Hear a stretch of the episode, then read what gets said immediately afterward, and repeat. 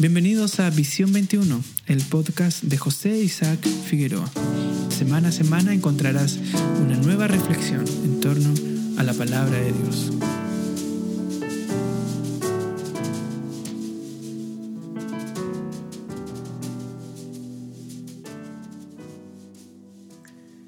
Qué importante estar convencidos de lo que dice la palabra de Dios no dudar de lo que dicen las escrituras, de esas promesas, de todo lo que Dios nos está diciendo permanentemente a cada uno de nosotros.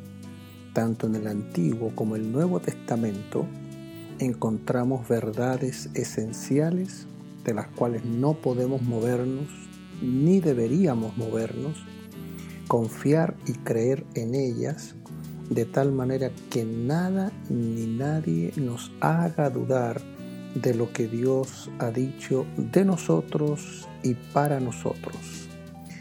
Cada vez que voy a las escrituras encuentro verdades tan hermosas, profundas y maravillosas que me animan, que me alientan y que me vuelven a, me vuelven a esa confianza en Dios, a descansar en Dios, y a pesar de lo que pueda estar pasando alrededor, las circunstancias sean buenas o no tan buenas, pero el saber que la palabra de Dios es veraz y que yo puedo creer en esa palabra, eso me permite descansar, confiar y tener paz en nuestro Dios. ¿Por qué digo esto? Podría usar muchos versos bíblicos o muchos pasajes de las escrituras, pero simplemente me quiero abocar a dos pasajes del Nuevo Testamento. El primero se encuentra en Mateo capítulo 3, cuando Jesús viene saliendo del Jordán, recientemente había sido bautizado por Juan el Bautista, y como consecuencia de esa obediencia de parte de Jesús, el Padre habla y dice en el verso 17, y hubo una voz de los cielos que decía, Este es mi Hijo amado, en quien tengo complacencia.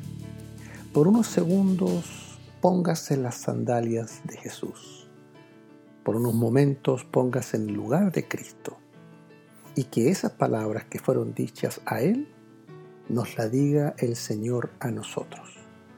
Como sea tu nombre, como tú te llames, y el Señor diga, tú eres mi Hijo amado en quien tengo complacencia.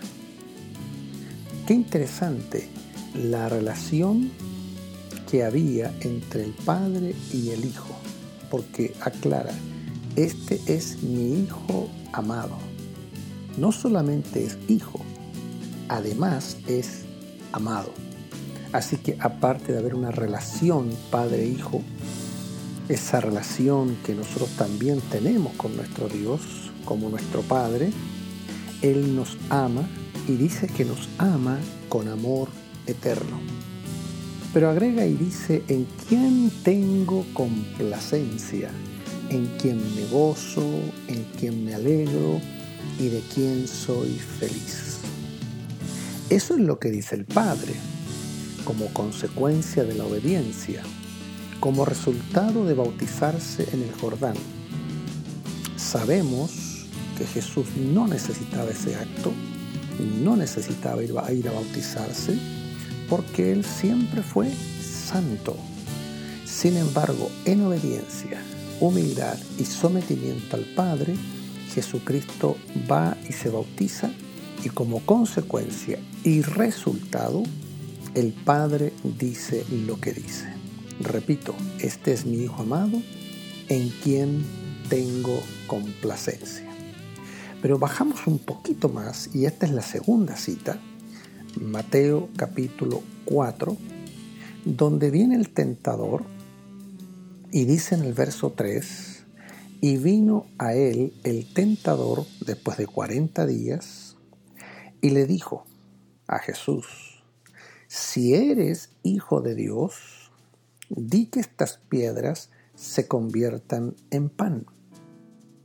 Mire cómo el enemigo, el tentador, quiere tergiversar o quiere poner dudas en el corazón, en la mente de Jesús y sacar de la mente de Cristo, del corazón de Cristo, lo que el Padre acababa de decir de su Hijo.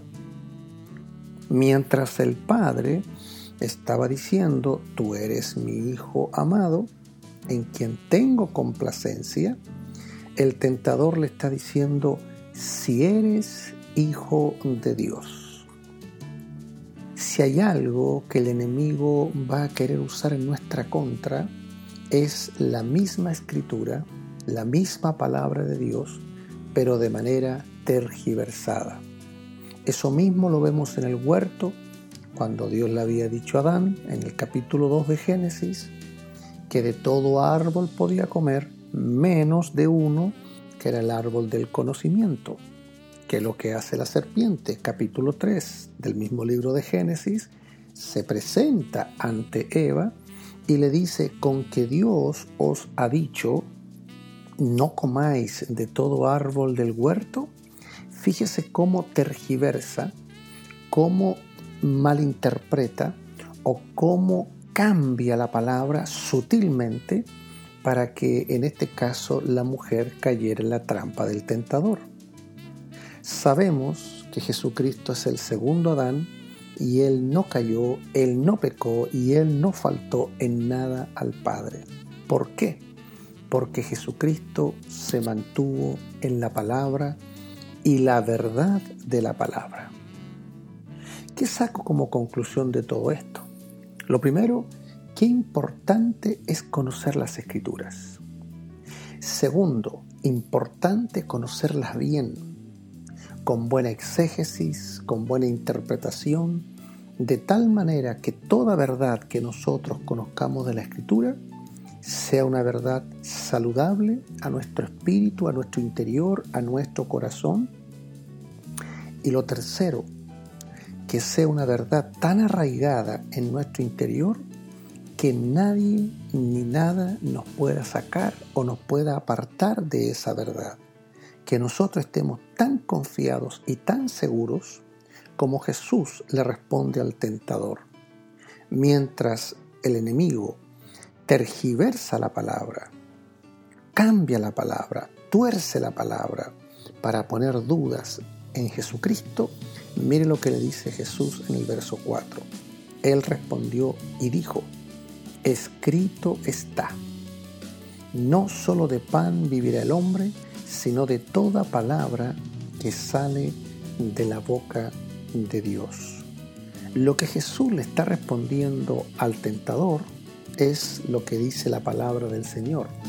Jesucristo no solamente la sabía de memoria, esa palabra estaba en el corazón de Jesús y tenía ese poder, la palabra, de convencer a Jesucristo de esa verdad y que nadie lo iba a sacar y que nadie lo iba a quitar de esa bendición y de esa promesa.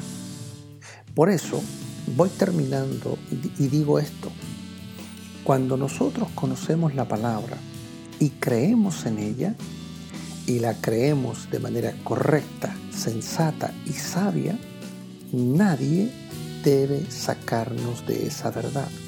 Mantenernos en las escrituras, mantenernos en la verdad de Dios, sólidos, firmes, consolidados, y aunque viniera el tentador a cambiar, a torcer, a tergiversar o a manipular la palabra de Dios, nosotros mantenernos firmes con convicciones profundas y sólidas de tal manera que nosotros podamos continuar creyendo en Cristo, creyendo en el Señor, creyendo en su palabra, a pesar, a pesar que las circunstancias podrían hablarnos y decirnos lo contrario, nosotros permanecer sólidos y firmes en lo que el Señor ha dicho de nosotros y para nosotros. Ha sido un gusto, un placer Recibe todas las bendiciones de Dios. Será hasta la próxima.